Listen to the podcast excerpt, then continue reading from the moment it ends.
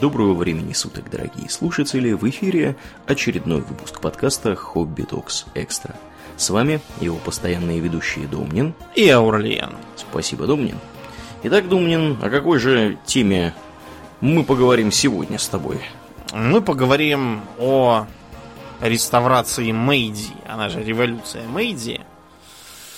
Ну, а... На словах реставрация Мэйди, я думаю, у многих людей, знаешь, такие какие-то картинки возникают в голове, где какие-нибудь жители Средней Азии в таких бумажных шапках с малярными, знаешь, такими... Красят стены, кладут Красят плитку. стены, да, плитку кладут, ламинат там, я не знаю, обои клеят.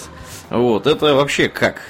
Соотносится как-то ну, с тем, что было на самом деле? Покрасили и построили там в процессе действительно много всякого интересного. Вот, поэтому, да, ну, как-то э, так. Как-то так, да. Значит, э, тем не менее, речь идет о реставрации императора Мэйди. Это его звали Муцухито. Вот. И Мэйди это просто его девиз э, имперского правления. Вот, например, э, недавно закончилась эпоха Хэйсэй, когда правил Акихито. Ну, если кто не в курсе, у них э, в Японии принято считать, и вообще в Азии достаточно распространенная практика, принято считать, собственно, календари все эти ведутся года по э, правлению монарха. То есть, как только новый монарх восходит на престол, так сразу начинаются Новый год да. Э, в календаре. Вот, например, в Корее, про которую мы не так давно говорили, ровно та же самая история. Вот. По крайней мере, в Северной. Насчет Южной не уверен. Ну и в Японии, видимо, так же.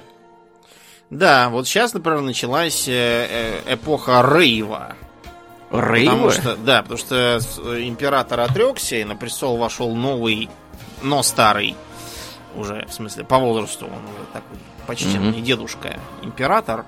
Думаешь, долго не протянет? Ну, не знаю, его папа-то отрекся, потому что, типа, стар, надоело все, ухожу.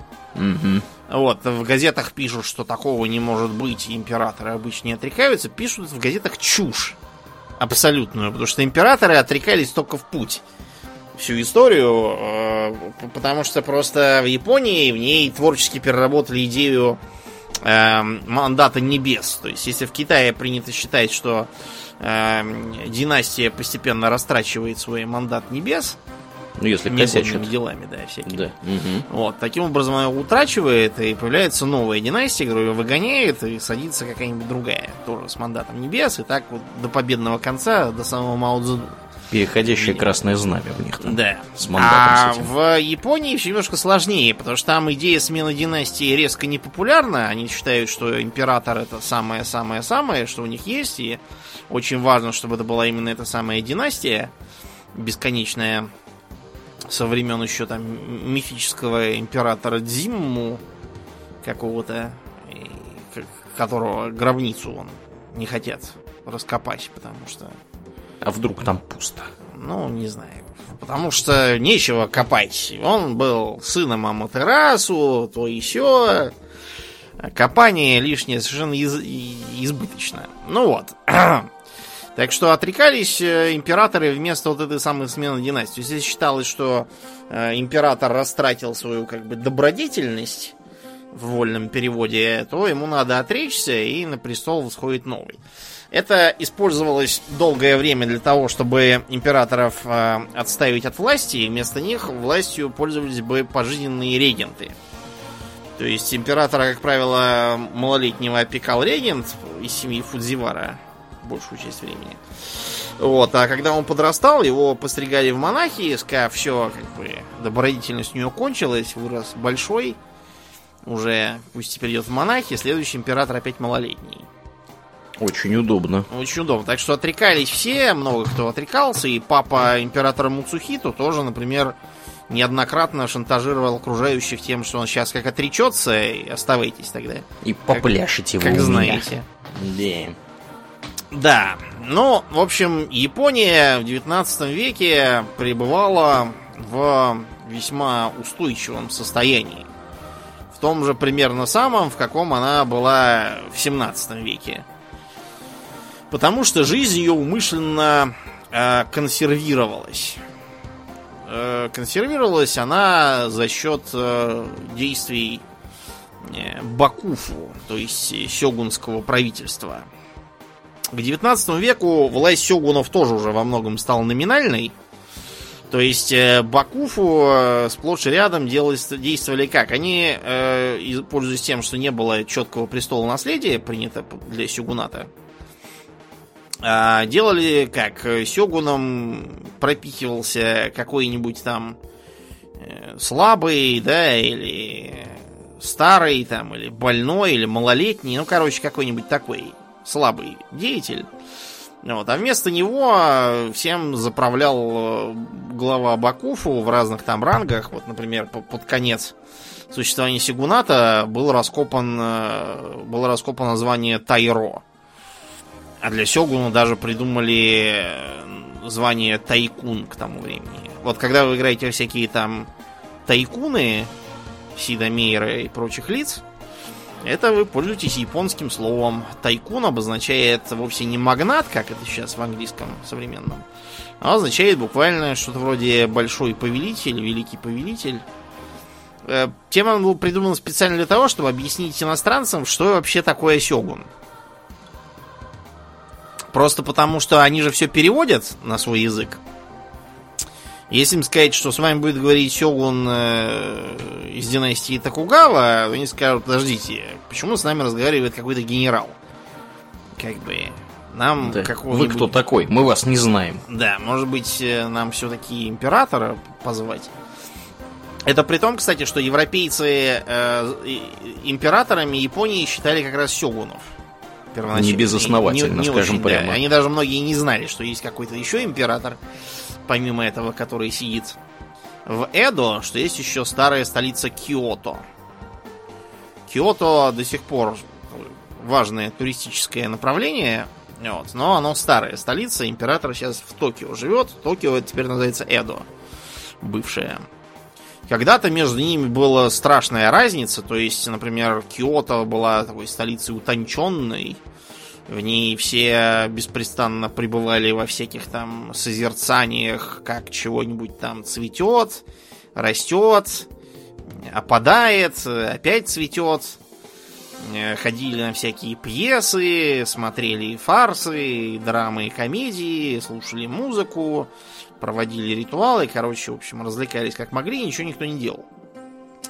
Хотя, конечно, в городе было и довольно много всякой обслуги, э, просто потому что предполагалось, что будут, э, будут периодически приезжать всякие там э, паломники разного рода, поэтому их тоже надо было обслуживать.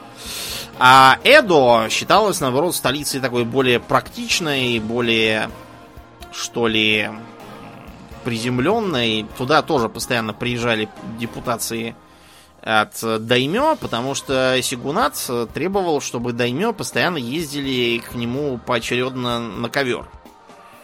Просто так. Не чтобы им что-то сказать, а чтобы, чтобы они не расслаблялись и чтобы они тратили на это кучу денег каждый раз.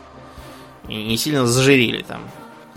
И не могли боролся с диктатом Сигуната. При этом... Умно придумано, да. Да, умно придумано, поэтому в Эду всегда было огромное количество разного обслуживающего персонала, просто потому что там постоянно трется толпа командированных из разных дальних краев, которые им хотят и есть, и пить, и баб им нужно, в общем, поэтому там Эду тоже приобрел некоторый лоск. Э, интересно также то, что Эду был э, обнесен э, стенами, там был замок Сёгунский. Вот. И вообще он был подготовлен к обороне, на тот случай, если какой-нибудь даймё восстанет. А вот э, Киото имел только какую-то чисто символический какой-то забор в 2, в 2 метра высотой около одних из ворот. Ворот Росимон, если я не путаю. Это потому, что его когда-то там давно строили по образцу древней столицы династии Тан из Китая – она была обнесена стеной от нападений кочевников. Поскольку в Японии ни нападений, ни кочевников, ничего нет, но соответствовать надо. Два раза плавали и не доплыли. Да, оба раза камикадзе помогли. Ну, в общем, там поэтому построили стенку символическую. А, при этом страна не представляла собой единое государство. Она была разделена на так называемые ханы, то есть княжества. Э, еще раз говорю, ханы это, собственно, это место. Это не, не начальник этого места, да, это именно княжество, как бы, которым управляли даймё. Даймё не были едиными. Э, их можно было поделить на внешних и внутренних. Дело просто в том, что внутренние это те, кто были непосредственно вассалами Сигуната, это потомки тех домов, которые э, поддерживали Токугава во время его становления. А внешние дома, они были вассалами внутренних. Это были потомки домов, которые, наоборот, были против Токугава. Например, дом Мори. Мы про него рассказывали, про войну. Сколько с ним на Набунага бился. Вот, они были вассалами дома Хоса. Э, извините, Тоса. Тоса. Да, и за счет этого между ними поддерживалось напряжение, чтобы они не могли сговориться. Никак. Э, у каждого из этих ханов было обязательно свое правительство, своя столица, вот, с замком. И за счет этого Япония, кстати, была для 17 века, в котором она застряла, удивительно урбанизированной и при этом очень грамотной страной чуть ли не полстраны умела читать. Представляете как? Вот так номер. И э, еще один интересный момент, то что когда японцы отправили свое первое посольство за границу в Америку, э, когда они ехали в поезде, им очень понравилось то, что поезд едет быстро, но в нем можно писать. Они же привыкли, если их везут на повозке, то в ней не попишешь, а прыгает угу. постоянно на камнях, а поезд едет ровно. И там можно писать, и даже столики есть. Вот, да, видите, угадаю, поэтому они стали строить железные дороги везде. Ну, на самом деле, отчет, в котором это писалось, был тут же запрятан под семь замков, и его никто не читал, поэтому... Я просто хотел показать вам, насколько э, люди интересовались, собственно, писанием. И вот в таком состоянии пребывало, э, пребывало государство. В нем царил натуральный обмен. То есть основу бюджета составляли натуральные подати рисом. В нем же считалось для благородного человека признаком хорошего тона, когда ему там какой-нибудь торговец э, там, монету давал, еще что-то говорить, а вот это вот, э, это сколько вообще? Я просто монеты эти ваши вообще не разбираю. То есть, как бы, презирать, предполагалось, mm-hmm. вообще любые товарно-денежные отношения. Вот, и предполагалось, что надо, надо получать жалование рисом там и, и, и вести воинский образ жизни. Понятно, что это все хорошо в теории, а в жизни многие благородные, распреблагородные даже кто занимался земледелием, кто что-то там мастерил на продажу, кто чего, в общем, крутились как могли кто-то бандитизмом занимался, но, короче, идея была вот такая. Император сам э, вел исключительно малоподвижный образ жизни. Вот, и э, его даже, например, одевать и раздевать должны были придворные дамы. И, и даже ногти подстригали они же ему. На императора нельзя было смотреть. То есть даже когда от Сёгуна приезжал кто-то, император, если соглашался его принять напрямую, а не через кого-то, то император сидел как вот священник во время исповеди в будке в такой, чтобы его было не видно. Боялись как бы с глаза. Могли а, сглазить императора? Да. На него смотреть считалось совершенно ненужным и излишним. Угу. Да, кроме того, ему нужно было постоянно участвовать в разнообразных э, ритуалах, которые э, постоянно включали в себя э, употребление саке. Поэтому, например, когда папа Муцухито, император Камэй, дал дуба, он как раз от алкоголизма и двинул кони. Сравнительно молодым был. Э, удивительно, что Мунсухита еще родился таким здоровым, потому что у э, постоянно больных императоров от э, не менее больных наложниц и жен рождалось тоже не пойми что. Они же тоже вели странный образ жизни такой, и тоже Не двигались, ничего, все время сидели в неудобных позах. Да. Так что жизнь шла своим чередом и дошла она до 1853 года, когда малолетнему Муцухито было годик с небольшим. Голландские купцы, единственные, кто мог хоть как-то торговать со страной, в Нагасаки у них там был такой, такой гетто для них выстроено, для нанбанов, из которого они не имели права высунуть носа. И вот там велась кое-какая торговляшка через сигунатскую монополию. Так вот, голландцы донесли, что вроде как едет э, американский адмирал Перри со своей эскадрой и скоро прибудет. Э, поначалу Сигунат особо не обеспокоился, потому что голландцы постоянно чего-то там предрекали, что кто-то там приедет, но, сами понимаете, это нечестно, самолет сел и полетел. Тогда можно было и не доплыть, никто не приплывал. А тут внезапно появляется появляется 100 черных кораблей, на которых 100 тысяч варваров. Ну, это написали в донесении к Сёгу, но на самом деле все это чушь. Вот, все мы прекрасно знаем, что приехал всего 4 корабля, и никаких 100, 100 тысяч там быть не могло, но просто, понимаете, с точки зрения японцев, это были это были просто, просто титаники какие-то. И прямо звезда смерти прилетела, как будто к нам. Вот примерно такой эффект производила. Вот, потому что у них была, представляете, скорость в 15 километров в час. Это просто страшное дело для японского морестроения мореходного. Mm-hmm. Потому что в Японии было запрещено под страхом смерти строить большие корабли, потому что э, построят корабли, заплывут еще не весть куда, и не весть чего из этого выйдет. Зачем? Да. Мы такое тут не любим. Да, зачем куда-то плавать, если можно никуда не плавать? Действительно. Потому что зачем плавать, если у нас, у нас все есть? Мы живем в э, самой благой стране на свете, в которой есть император, который своим светом делает нас подобными богам, так же как э, так сказать, небесный владыка Тенно. Это они так даосское, даосский термин из китайского языка тянь... Э, как он там? Тянь Хуан, по-моему, переврали. Небесный, типа, властелин. Вот, и как вокруг него небожители, вот так вот вокруг императора японцы. И поэтому все прекрасно. Вот, а по разным странам света живут всякие варвары. Вот, например, корейцы живут, вот, китайцы тоже живут. Они хотя... Хотя без китайцев мы были бы полудикими, не имели бы ни иероглифов, ни буддизма, ни архитектуры, ни, ни, ни вообще чего-то за пределами первобытно-общинного строя, но они тоже варвары, потому что они не мы, мы не они.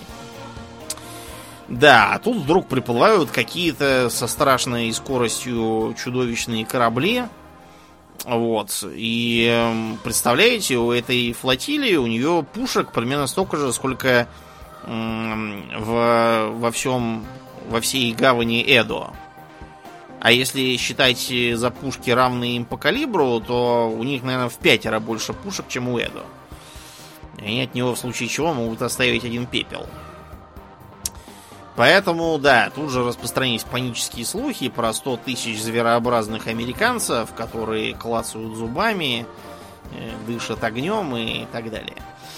Э, про это пронюхало тут же много народу, потому что, как я уже сказал, там много было грамотных, а еще у них было нечто вроде такое, не то чтобы газеты, а что-то такое типа листовок, что ли, каких-то печатных. Боевой листок. Ну да, вот что-то вроде таких боевых листков, где передавались последние новости, обычно к ним припечатывались картинки, угу. отдаленно напоминающие то, что там происходило, и стояли на углах зазыватели, которые цитировали самые интересные вести и впаривали эти самые бумажки. Ну, это вроде ежедневной газетки маленькой получалось. Ну, собственно, газеты, для тех, кто не в курсе, они примерно так и начинались. Потому что Э, например, вот шведская газета, они везде так начинались. Шведская, шведская газета, на которую я подписан, Свенска Дагбладет. Бладет буквально означает лист. То есть ежедневный лист. Начиналась я она просто с одного. Сам почитываю. Да, да, да. Она начиналась просто с одного листа. Вот, на котором что-то было напечатано. Ну, теперь это, понятное дело, газета самая натуральная в нашем да. понимании, много там листов. Вот. А так эти газеты, они примерно все и выглядели, да, и выходили ежедневно, и там было что-то написано интересное. Угу. Так вот, э, приплывает этот самый Перри, кличка Старый Медведь, э, и возникает у нас вопрос, а что же они так поздно приплыли? Например, вот э, Китай еще за 20 лет до этого показательно надрали англичане в опиумной войне. Mm-hmm, mm-hmm. Вот, а французы как раз патронят Индокитай. Вот, а про всякие там ацтеков и инков даже вспоминать как-то странно. Индонезию, например, распатронили еще раньше. Индию тоже уже. А Японии что-то все руки не доходят. При том, что заплывали-то в них давно, там еще во времена Фрэнсиса Дрейка, казалось бы. Ну, а потому что, понимаете, в ту эпоху, когда патронили ацтеков и индонезов, э, что интересовало европейцев? Во-первых, золото, во-вторых, э, серебро и прочие драгоценности, типа изумрудов из Колумбии, а во-вторых, пряности.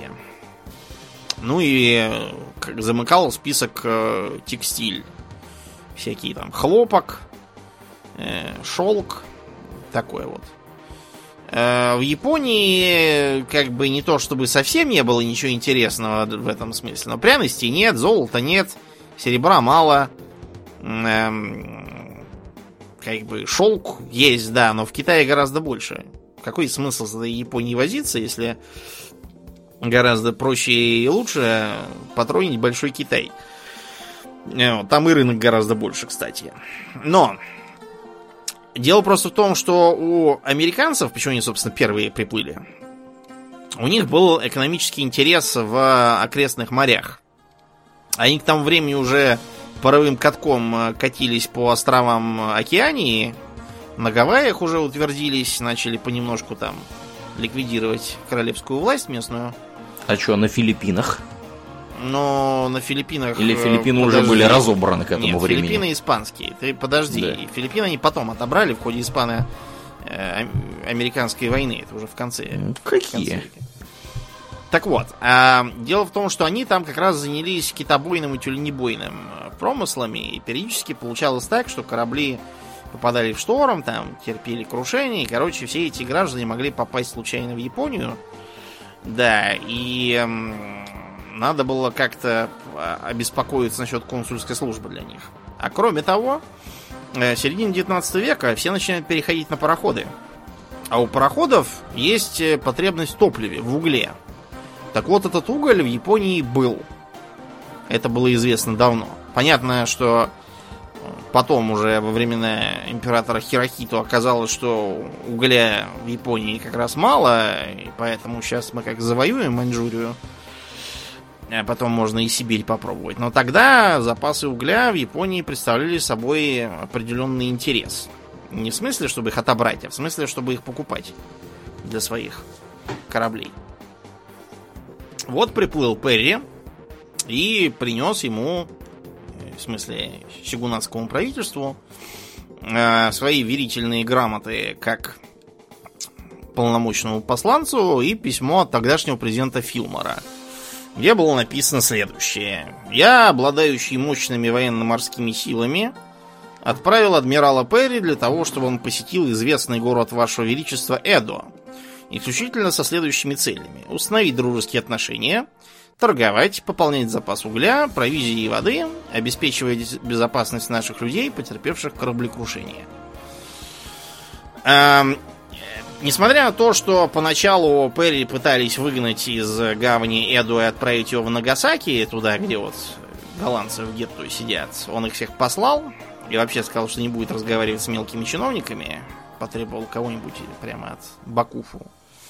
Вот. Несмотря на это, бакуфовские чиновники бумаги взяли и сказали, что, понимаете, как бы Эм, Сёгун-то у нас, э, он старый, уже больной, помирает. И действительно, тогдашний Сёгун Токугава и Йоси был уже действительно стар, заговаривался постоянно, все рассуждал про то, как вчера на похоронах главы Сацу Махана. Кстати, где он? Да.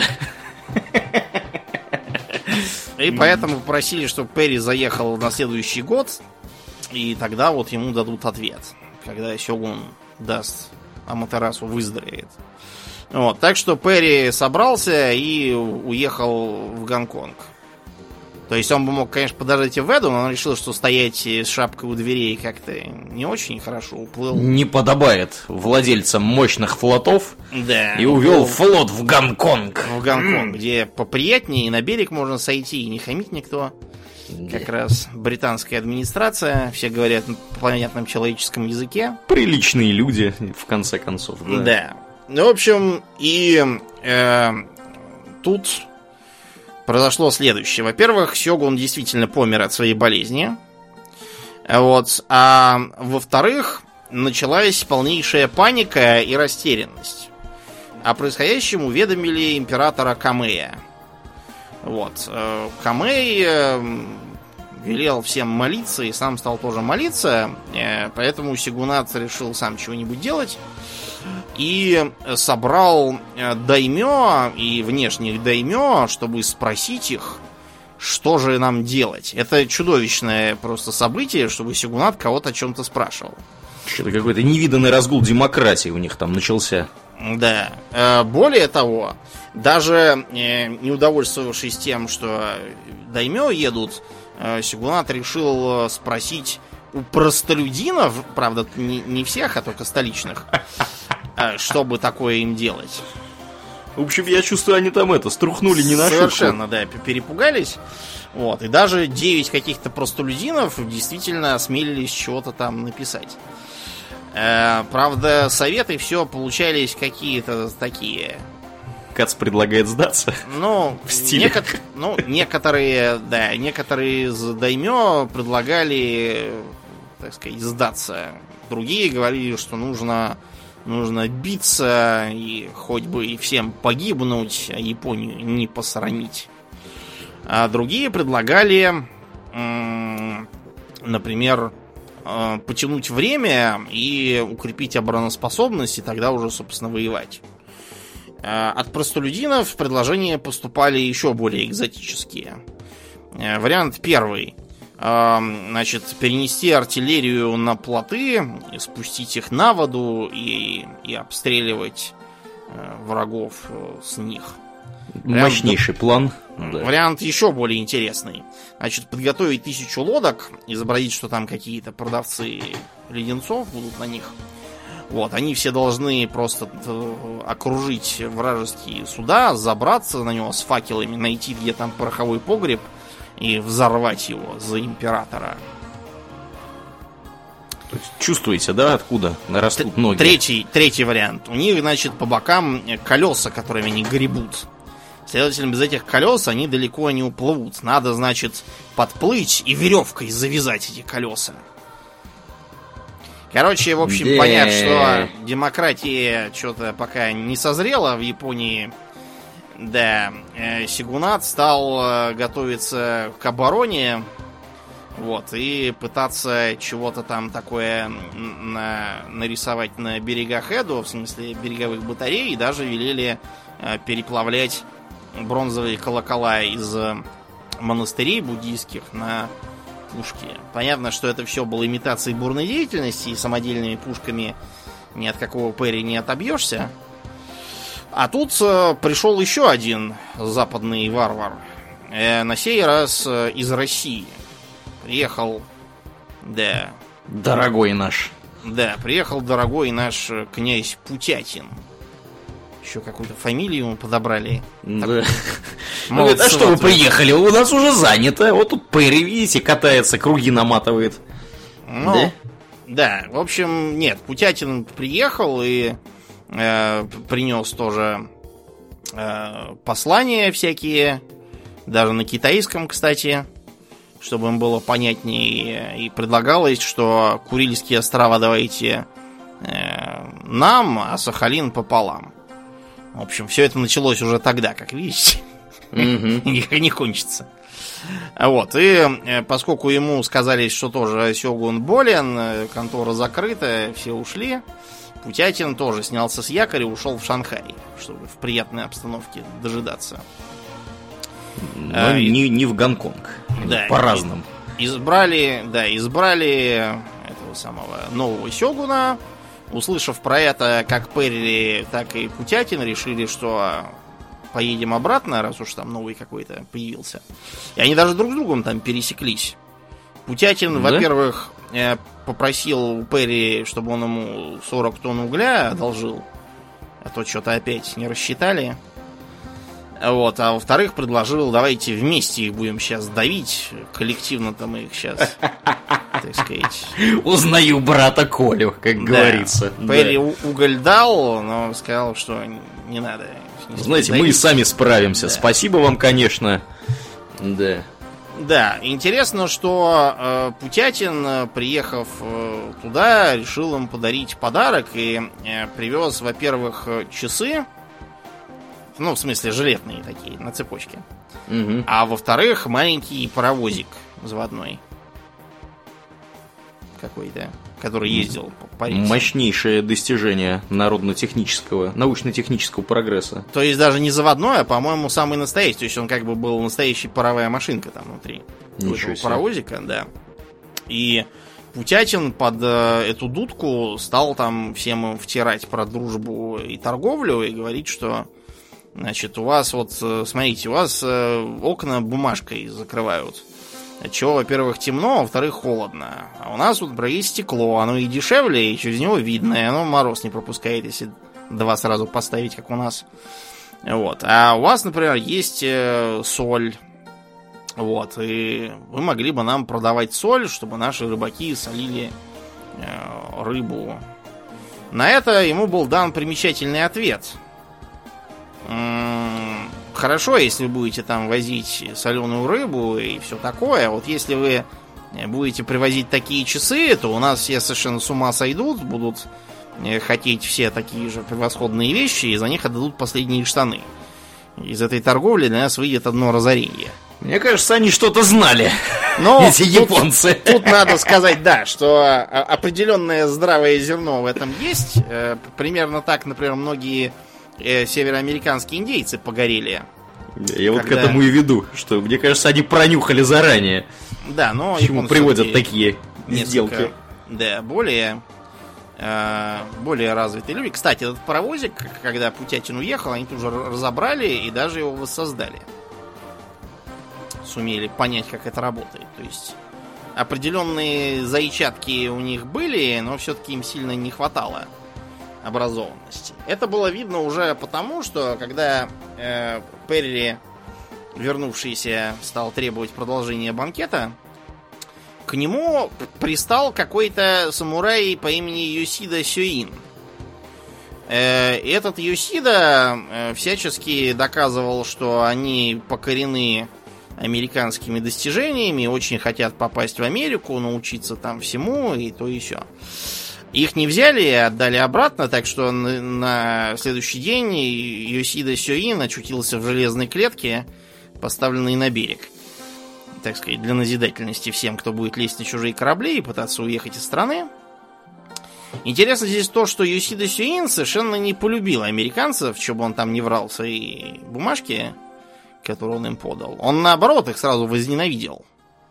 За то, что М, они какой. посмели припереться тут на своих кораблях и угрозами требовать себе чего-то.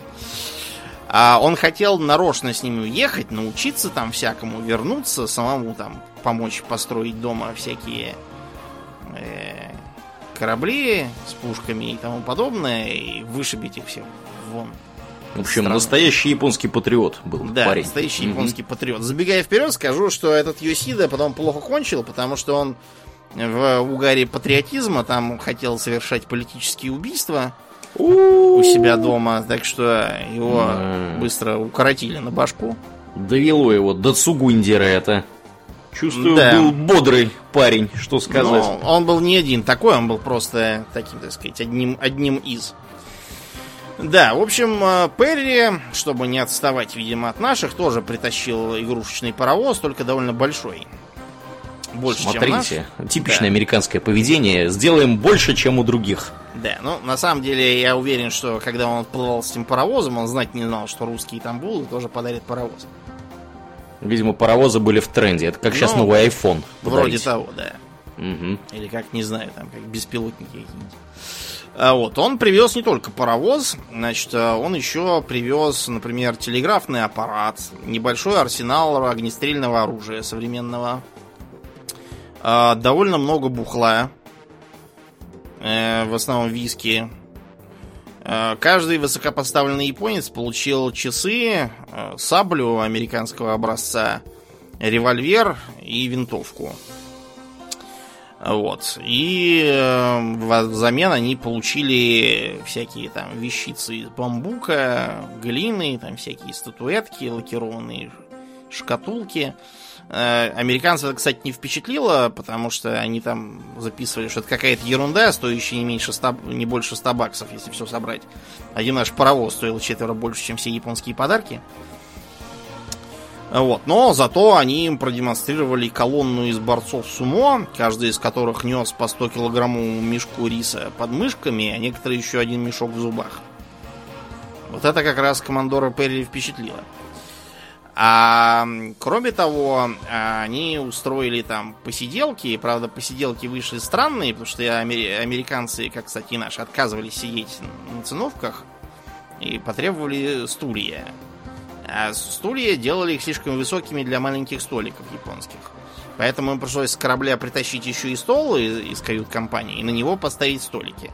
С точки зрения японцев это было как, не знаю, как если бы... Представляете, к вам кто-то пришел в дом и сказал, что он будет есть только сидя прямо на столе. И держа тарелку Да. у себя на коленях. Мы бы не подружились с этим человеком, что Да. сказать. Мы бы, знаете, да, потому что это какой-то странный совершенно гражданин. Вот. А, да. Ну и э, интересный еще один момент, когда наши, значит, были тоже в Японии, они там получили угощение. И как написал посланник Гончаров, э, большой кусок чего-то вроде торта, потом густое, как тесто, желе, сложенное в виде сердечка, потом рыбка из дрянного сахара, крашеная и намазанная каким-то маслом, наконец, мелкие сухие конфеты, обсахаренные плоды и, между прочим, морковь. Морковь Да. деликатесная. Ну, как-то да, так вот получилось, да, деликатесное.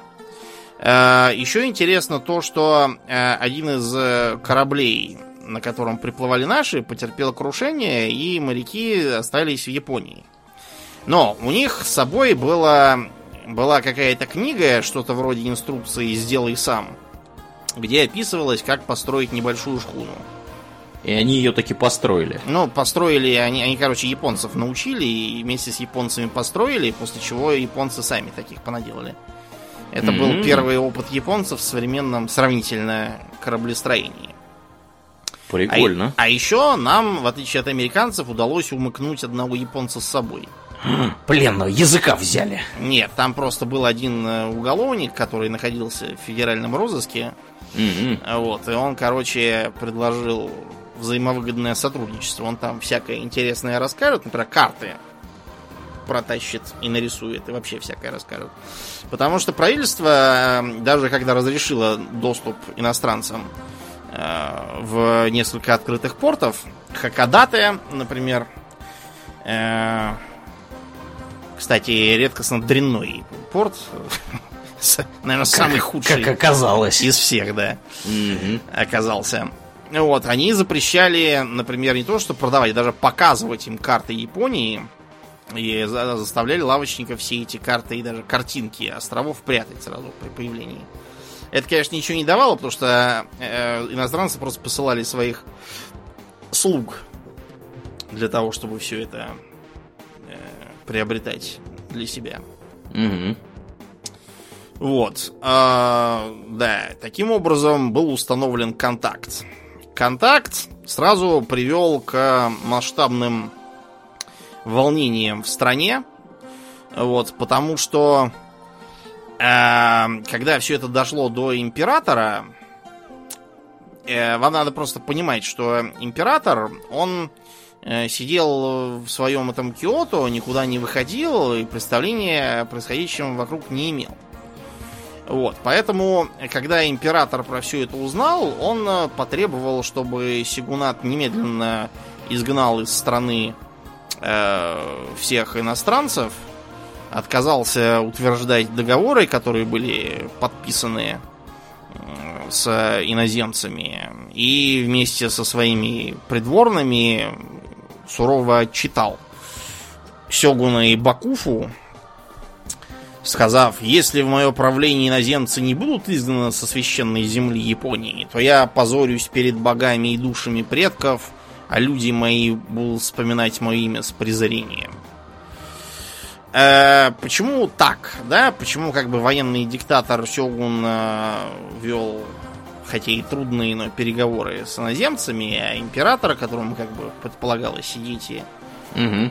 выращивать бонсай или что он там делает еще, такой воинственный оказался. Ну вот как раз поэтому. Потому что император, сидя где-то там далеко, он, конечно, был очень воинственно настроен. А вот если бы он сам был в Эду и сам бы лицезрел огромные корабли с тяжелыми пушками, вот, он бы, наверное, немножко сдержаннее себя вел. Но да. вот это вот э, парадоксальное парадоксальное сочетание двух подходов, оно и привело к тому, что начали раздаваться голоса за то, что эм, Сёгун-то довел нас до чего? До того, что варвары приперлись и разгуливают тут как у себя дома. Вот. А при императорах-то такого вот не было. И, кстати, вот император-то, батюшка, чего говорит? Гнать, говорит, надо их всех. А Сёгун глупо и слабо его не слушается. И вот это вот самое э, рассуждение, кратко выраженное лозунгом Сённо Дзёи, это что-то вроде почитания императора изгнания варваров. Вот, оно и стало то, тем зерном, из которого выросла реставрация Мэйдзи и свержение Сигуната Токугава в войне Басин. Но до этого еще надо было дожить. А пока что было решено отправить официальную депутацию японцев за границу самим. Чтобы хоть посмотреть, откуда они-то такие приплывают. Да, откуда они берутся вообще? Да. Где они есть-то?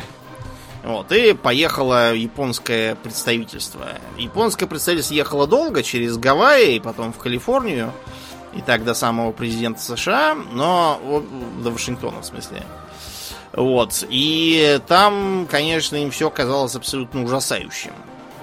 Например, э, танцы в каком-то данс-холле показались им бабочками, которые обезумели при виде цветов.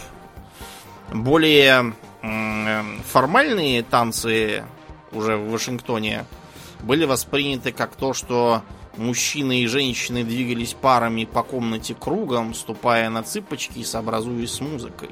Они были похожи на мышек, которые не в состоянии остановиться. В этом не было ни вкуса, ни очарования. Было смешно видеть, как огромные юбки женщин надувались при поворотах, как если бы воздушные шары. Не подлежит сомнению, что эта нация не знает, что такое порядок и ритуал. Весьма не кстати, что главный министр должен приглашать посла другой страны на такое действо. Единственное, что извиняет полное отсутствие церемонности, это то, что именно так они понимают дружбу. В общем, да, не очень им это все понравилось. А, им не понравилась и кухня. Вот прямо как наши говорили, что все какой-то нас какой-то похлебкой, да какими-то бобами, да какой-то травкой. Где мясо, собственно? Почему у вас рыба сырая все время? А в, в, в, так сказать, в США японцам, наоборот, показалось, что вся еда чудовищно жирная, в ней очень много мяса, вот, которое вообще-то есть предосудительное. Вот, и воняет там все время не пойми чем. Так что первое время, пока они там не приучились с горя, они вообще на хлебе и воде сидели. Также странно воспринималось то, что нет нигде нормальных палочек, только всякие вилки какие-то. И вместо того, чтобы пить саке, все почему-то достают какие-то бутыли, эти бутыли палят как будто из пушки. Непонятно. И шипят, да. когда разливаешь. Черт знает, что тут у них. Да, в общем, очень странно все это было. Причем, например, если, когда их принимали на Гавайях, там местный король, тогда еще там был король, их встретил в своем парадном облачении, они решили, что он выглядит слишком помпезно. Но потом, когда к ним э, пришел губернатор штата Калифорния, и он был одет, в общем, так же, как и все, и с ним было всего там пять человек сопровождающих, они решили, что это тоже странное. Как бы губернатор, фактически даймё, а ходит как простолюдин. Но про даймё они тут же позабыли, когда увидели, собственно, президента Бьюкейнена. Они отметили, что он, хотя и огромного роста и внушает уважение, но почему-то одет как все, и у него даже сабли нет. Что уж это за, за такой щегун у них странный. Хорошо, еще не плюнули ему в морду. Нет, они вели себя как раз очень вежливо, и даже когда к ним приставали с разными бестактными с точки зрения японцев вопросами, вроде того, что какие вам женщины больше нравятся, свои или вот наши, американские. Тут надо было додуматься такое брякнуть. Да, да, ну да. И что же они ответили? Мне Они интересно. ответили, э, разумеется, американки, они очень белокожие. Вежливые. какие. Да, Да, молодцы, вежливые. молодцы, молодцы, вежливые ребята. Да, кроме того, они там сходили в зоопарк, увидели странного зверя, говорят, это кто? Они говорят, это лев. Он говорит, как лев? У вас какие-то и львы тоже странные, совсем на наших не похожи. Э, дело в том, что в Японии никаких львов нет и никогда не было. Японцы представляли себе львов по гравюрам, которые были срисованы с китайских изображений и не имели, знаете, к львам особого отношения. Поэтому просто вот надо понять, как мыслили люди, да, изолированные, считавшие, что их картинки и наивные представления это верх мудрости. Потому что так писал сам Конфуций. Вообще, конечно, очень традиционно выглядит у это общество. То есть они, э, видишь, доверяют тому, что нарисовано на гравюрах, а не собственным глазам. Вот. Очень не открыты к другим культурам. В общем, довольно такие показательные, я считаю, ребята. Э, Вот на их примере можно вполне себе понять, как э, изолированные общества э, оказываются, когда не изолированными более, а как они видят окружающий мир. Конечно, там шок и ужас был и трепет полнейший. Культурный шок у этих был чуваков, я в этом уверен.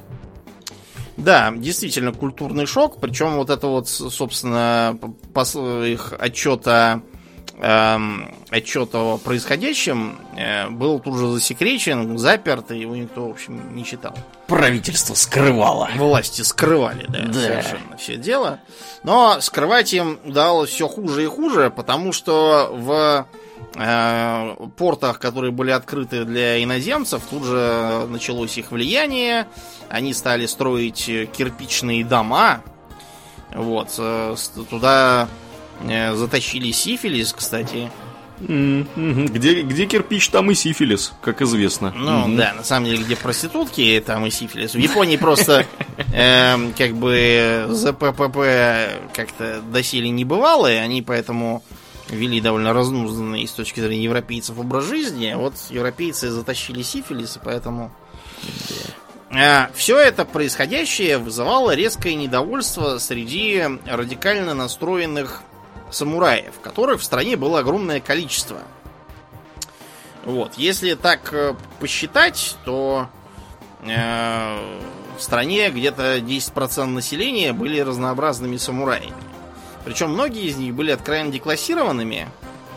Вот. И э, пребывали в состоянии кто-то ронинов, кто-то откровенных бандитов и так далее. И они были яростно ксенофобски настроены, просто потому, что у них на глазах просто рушилось все, о чем они, о чем они имели представление, все дело с каким-то странным и непонятным, и они ощущали, что их э, существование делается бессмысленным достаточно. Поэтому начали происходить массовые теракты. Э, Какие-то из них были направлены против европейцев. Европейцы, например, начали было носить револьверы, но быстро от этого отказались, потому что э, молниеносно выхватывающие мечи и ронины совершенно револьверами никак не контрились. Только попусту будешь таскать тяжесть. Э, Подвергались э, убийствам, например, э, мыслители, которые призывали к вестернизации, перенятию обычаев. Кроме того, э, производились даже прямые акты неповиновения против э, Сигуната, которые обвиняли в излишней излишней мягкости и всяком таком. Ну и все это не могло не привести к открытому конфликту. Э, японцы, как даймё, так и самураи э, понимали, что э, надо что-то делать. И несмотря на то, что были распространены э, взгляды на э, безусловное изгнание э, варваров, э, некоторые из э, даймё, наоборот, считали, что следует э, все перенять у варваров и таким образом уподобиться им, а после этого уже посмотреть. Прогрессивные были какие? Ну, да, посмотреть, что там такое получится. И в этом им помогал император, потому что император Камей э, развил просто бурную деятельность, он всячески выражал свое недовольство, э, пытался, э, пусть и символически, потому что реальной силы у него не было, э, вставить палки в колеса Сёгуну. Например, там э, он пытался э, расстроить свадьбу между э, Сёгуном и его сестрой по имени Кадзунамия. Вот этот брак должен был быть очень, э, очень выгоден для Сигуната, и поэтому император Камей всячески э, тянул, Э, отступал от своего слова под разными предлогами, там доказывая, например, что он со своей сестрой происходит от разных э, от разных э, этих самых матерей, и поэтому он формально над ней не властен совершенно. Да. Кончилось все это тем, что когда в 67 году на престоле вместо умершего Камея оказался Муцухито, э, открытый конфликт закончился э, штурмом Токио и взятием замка. Взяли Бастилию фактически. Да, взяли, угу. да, э, ханы, которые выступали за восстановление власти императора и ликвидацию Сигуната, а это были Сацума, Тоса, э, Тёсю и еще там кто-то, я все время забываю, кто именно. Да, и э, таким образом был объявлен указ о реставрации императорского правления э, и о возвращении государственной власти императору. Сначала последний сёгун Токугава Ясинобу был вынужден вернуть верховную власть, вот, а потом император издал следующий указ – мы хорошо знаем, что министр Токугава вернул нам государственную власть, которая была ему поручена, и сложил все полномочия сёгуна. Народу известно, что начиная с года водяного быка в стране продолжается небывалый ранее кризис, и что предыдущий император из года в год безболезненно переживал это. Поэтому мы решили взять курс на реставрацию императорского правления и возобновление престижа государства. Для чего упраздняем Сигунат и устанавливаем должности главы правительства, старшего и младшего советников. Опираясь на указы Дзимму, это тот самый мифический император, угу. э, мы планируем советоваться как можно справедливее. В смысле, с людьми, независимо от их происхождения, будь они аристократы, куга, самураи, или простые люди, а также быть в радости или печали вместе со страной.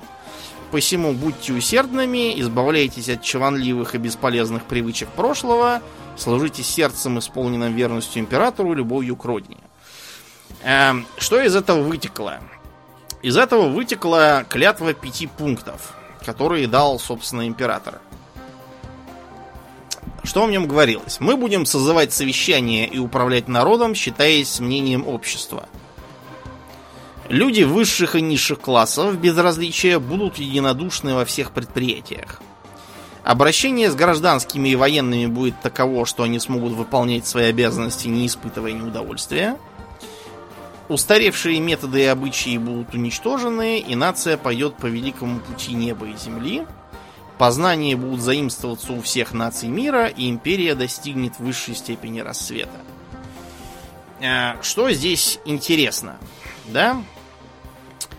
А, то, что отжившие методы и обычаи будут уничтожаться. То есть сёгунат? Ну, не только сёгунат, вообще. Э, предполагалось, что будут введены простые законы естественного положения какого-то. В общем, э, почему так? Потому что э, Понимаете, для Японии власть императора всегда была очень э, естественным делом. То есть даже когда Сигунат Токугава устанавливался, Токугава Иясу придумал себе какое-то там родство с каким-то там домом, который происходил от э, двоюродного брата сестры бабушкиного дедушки императорской фамилии. Неплохо они придумали, да. Да. Седьмая вода на киселе.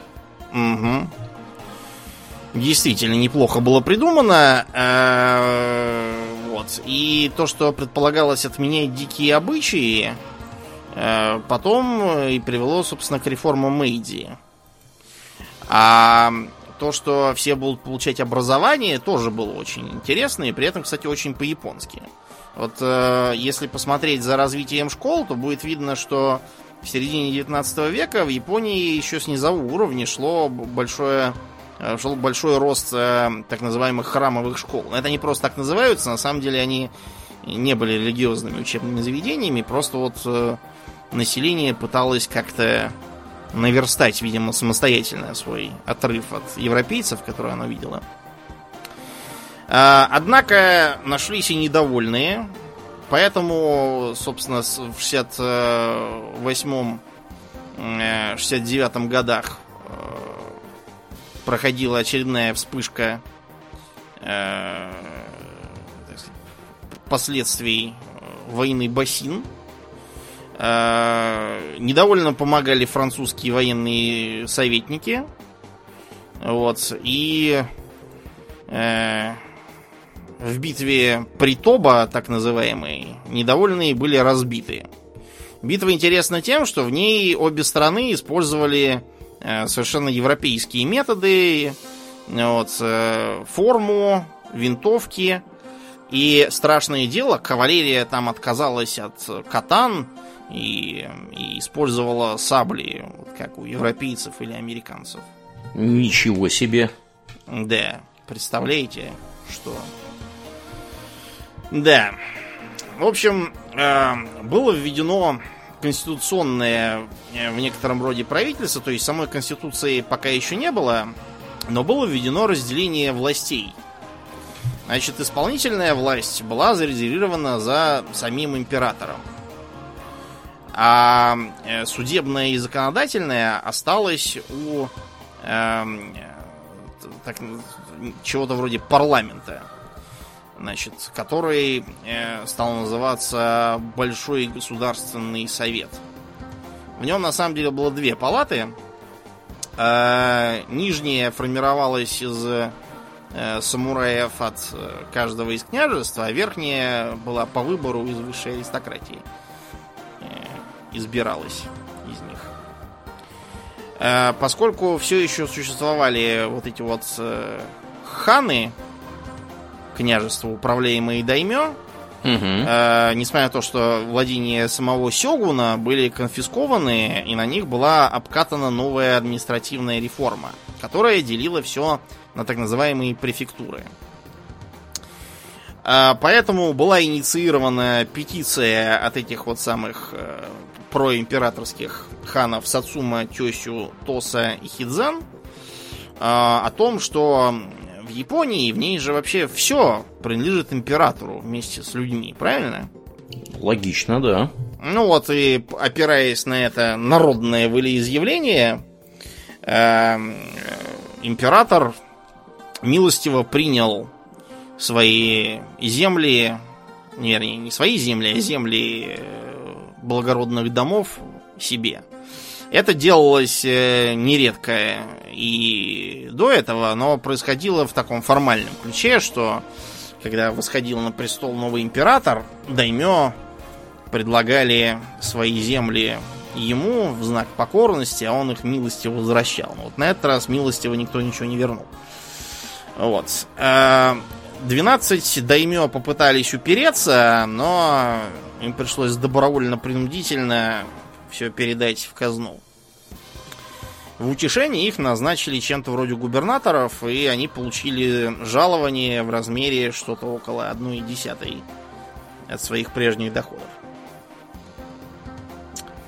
Постепенно это тоже отменили, и княжество перепилили на префектуры. Причем умышленно сделали так, чтобы э, границы новых префектур не совпадали с границами старых ханов. Э, Даймё э, предложили, опять же, добровольно-принудительно собирать чемоданы и ехать в Токио и сидеть там под присмотром. А вместо этого из Токио прислали губернаторов, которые должны были следить за жалованием, за происходящим. Постепенно префектуры укрупняли и укрупняли, чтобы снизить неразбериху. Вот, и в итоге их сократили, по-моему, то ли в 5, то ли в 6 раз по численности. Стало очень удобно управлять. То есть а, провели, по сути, административную реформу. Да, провели административную реформу. За административной последовала и военная. Э, поскольку ханов-то больше нету, собственно, феодальные дружины ханские эти, все были переданы под руководство военного министра. А, чтобы сделать их более боеспособными и современными, ополчение феодального образца заменили на всеобщую воинскую повинность. Все, кому стукнуло 20 лет, должны служить в армии, кто бы они там ни были. Хоть крестьяне, э, хоть э, еще там кто, за исключением, во-первых, чиновников, во-вторых, единственных сыновей, в-третьих, тех, кто учился в высших учебных заведениях. Этого, понятно, не хватало. Вот. А кроме того, те, кто мог заплатить какие-то там деньги отступные за это. Mm-hmm. Да. А, да. Кроме того, э, эм, все это было переименовано в императорскую армию, чтобы показать, кому, кто тут главный. А э, отдельно от армии были созданы полицейские подразделения. До этого отдельных полицейских сил не существовало. Поскольку было понятно, что зависеть от иностранных специалистов это зло, правительство и новосозданное Министерство культуры э, стало реформировать образование по французскому образцу. Вот как у французов есть университетские округа, центром которого является соответствующий университет, так стало и в Японии. Вот. На самом деле, так просто, конечно, это сделать было нельзя. Вот, поэтому э, кое-что заимствовали из немецких систем и ввели обязательные начальные школы, в которых страшное дело, мальчики и девочки учились вместе. Вот какие ужасы. Да вообще. Начали. До чего докатились-то? Происходить, да. А, при этом, разумеется, прибывали в страну иностранные специалисты, с ними обращались очень, э, эм, очень приветливо, да, но при этом по окончании контракта старались говорить им до свидания, вот, и э, не зависеть от них больше, чем, э, чем, чем надо было. Угу. Опираться старались на своих специалистов, которые Э, которые формировались постепенно. Э, интересно также и то, что ликвидировали разные э, пораженные в правах сословия, типа это, они же хинин, то есть неприкасаемых. На самом деле это получилось не так хорошо, как, как планировалось. До сих пор есть такая проблема. Их называют буракунин. В, Японии. в чем не заключается их неприкасаемость? Ну, например, они были, их предки когда были мясниками. Это плохо? Конечно, ужасно даже. Они же, они же люди, скот убивают. Mm-hmm. Это же нечисто. И не только. Те, кто работал, например, с кожей, с нечистотами. Ну, это такая довольно типичная фигня, так же, как э, в Индии, допустим, примерно те же самые понятия с неприкасаемыми были. Тоже кожевники, те, кто работал с глиной, с нечистотами, всяким таким.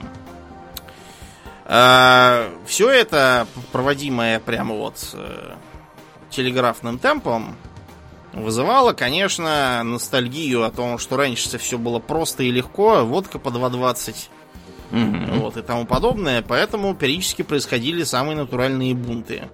Причем бунты эти все происходили строго против э, как бы нововведений, против чиновников, которые их проводили, но никогда не против э, императора. Батюшка царь хороший. Ну, потому что, да, бояре, бояре плохие. Угу. Про доброго царя и злых бояр. Очередная итерация сказки, только японская. Угу. И самым серьезным и значительным из этих восстаний было восстание Сайго Такамори. Сайго Такамори это замечательная личность. Им до сих пор многие восхищаются.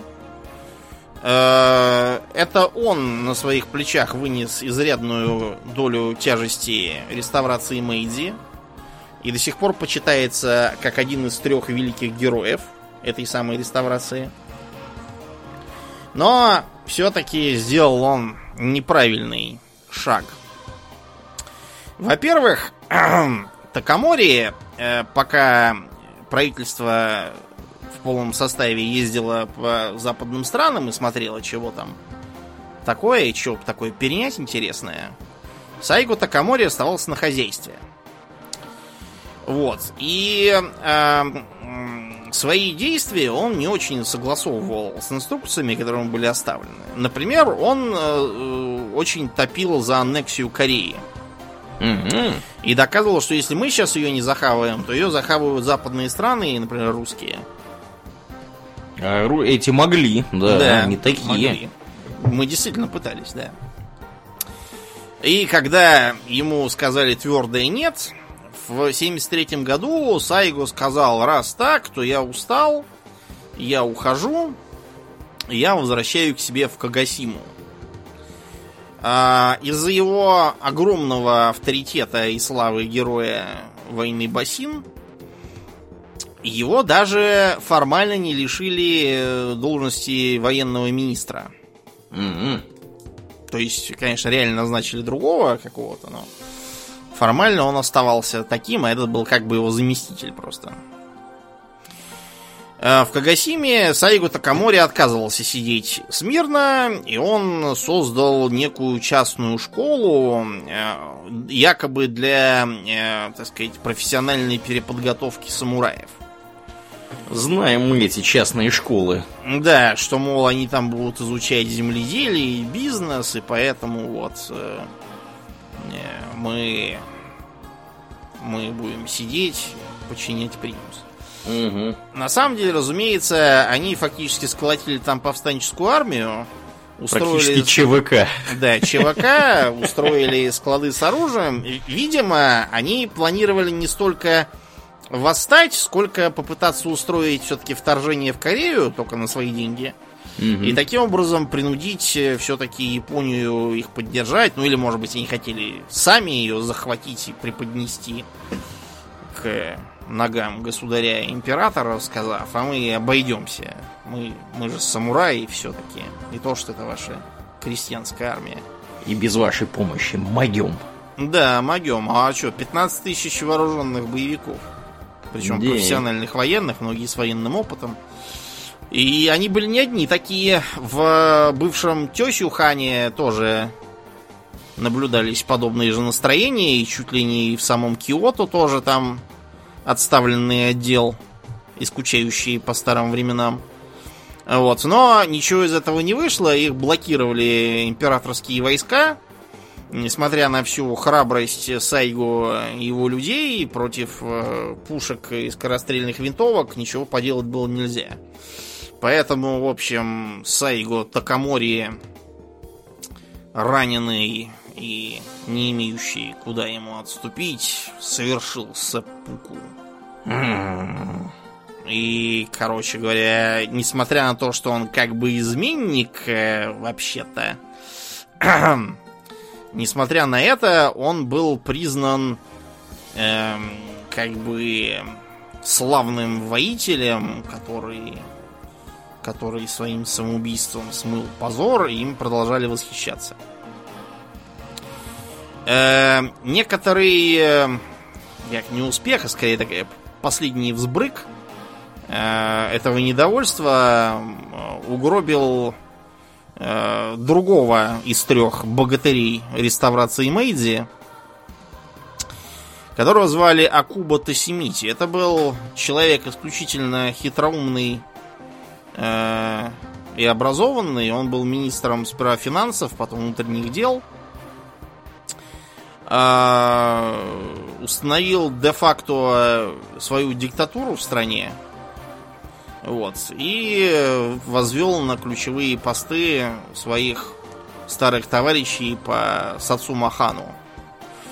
Э, трудами Акуба Тесимити была модернизирована промышленность. Они начали с производства шелка, потом просто тканей, а потом уже стали переходить к тяжелой промышленности, к военным заводам. Вот. Э, именно Тесимити руководил подавлением восстания Сайго Такамори. Вот. Э, вводил там всякие прогрессивные реформы, снизившие налоговое бремя на крестьян. Потом, например, были проведены реформы насчет выплаты пенсии бывшим самураям. Они поначалу должны были получать пенсии, но потом, как стало ясно, сколько их в стране и сколько на эти пенсии влетает денег, поэтому вот как у нас... Пенсии быстро кончились. Ну как, вот как у нас периодически трудовой народ в былые времена массово требовал повысить цены на хлеб. Угу. И власти, повинуясь энтузиазму трудящихся, уступали. Да. Да. Вот примерно, навстречу. да, то же самое устроил Тесимити. Он организовал подачу массовых требований отменить пенсии. Не отменить даже, а о возвращении этих самых пенсий императору. Ну, в общем, э, его бурная деятельность не могла не вызвать недовольства, и как раз бывшие боевики из э, Сайго Такаморевского восстания устроили ему засаду по дороге в Токио и порубили его в капусту. Да, Но это уже, конечно, ничего не могло остановить. Вот. Потому что в 69 году в стране уже работал телеграф, в 71-м э, современная почта, был проведен э, телефон, причем телефон приехал проводить сам Александр Белл, Ничего себе. то есть его, да, создатель. Знатный специалист по телефонам. Э, По французскому образцу э, вводились всякие армейские порядки. Правда, вскоре э, Франция остромилась совершенно во франко-прусской войне, поэтому их советников быстро сменили на немецких. На первый план выдвинулся министр Ито Хирабуми, такой симпатичный бородатый дедушка, удивительно демократичный по э, тогдашним временам. Вот, э, служил пре- премьер-министром, э, занимался вопросами колонизации Кореи, что его и подвело в итоге. Он пытался установить в Корее такой сравнительно автономный режим, но в один прекрасный день э, выскочил корейский националист э, и в упор его расстрелял. И говорят, что последними словами Ито Хирабуми было «Он меня застрелил». Ну и дурак. Потому что действительно своими действиями этот корейский националист только хуже сделал для Кореи. Да. Лучше было ему сидеть Ну, да спасибо тебе, дружок. дружил. Мгм. Да. Вот. а, Продолжалось развитие образования. То есть э, были э, не только введены обязательные на- начальные школы, но и были введены специальные политехнические школы, как частные, так и государственные. А, были отменены законы, вводившие смертную казнь за христианство, и одновременно введен, введен э, синтоизм как государственная религия. До этого в Японии государственной религией считался буддизм. А тут вдруг ввели синтоизм. Почему, как ты думаешь? Чтобы на китайцев не быть похожими. Да, потому что буддизм, понимаете, он какой-то... Тут буддизм, там буддизм, везде буддизм, а нам надо что-то такое вот свое родное. То есть э, синтоизм, как самобытный местный языческий пантеон, был призван э, как бы противостоять влиянию христиан. Э, миссионерам из стран Запада было разрешено вести свою проповедь, но оказалось, японцев она совершенно не интересовала. Э, кроме того, были сформированы первые дзайбацу. Так называемые, как бы, тресты или концерны тогдашние. Одним из первых был э, Заебацу образованный Митсубиси и Мицуи концерном. Какие-то знакомые названия. Да, ну Митсубиси, я думаю, все знают, да, кто такие. Да даже и Мицуми знают, я тебе скажу по секрету. Те, кто да. постарше. Да. А, вот. И за счет большого притока разореющихся крестьян и большого числа безработных было очень э, очень выгодно заниматься производством промтоваров, и можно было конкурировать э, зарубежным импортом, не позволив ему задушить страну. Э, были, конечно, и проблемы. Например, они брали все-таки кредиты за рубежом, главным образом в Англии. А армия требовала денег большая, и инфляция началась из-за огромных расходов, печатания денег и тому подобного. Пришлось вводить э, либеральные меры. Например, э, государственные предприятия в тяжелой промышленности приватизировали. Вот, и удалось это побороть, э, поскольку частный капитал взялся строить предельные фабрики. Дело просто в том, что в третьей четверти 19 века случилась болезнь шелкового шелкопряда у европейских производителей – и японцы как раз тогда очень здорово на этом поднялись. А, кроме того, даже были созданы политические партии. Правда, они довольно быстро переругались и развалились, так что из них ничего не вышло. Но сам факт показательный, я думаю. А, кроме того, была дарована Конституция. А, по Конституции императору предложила исполнительная власть.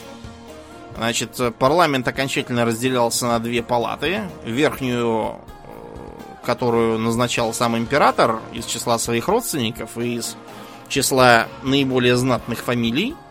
А нижняя палата выборная.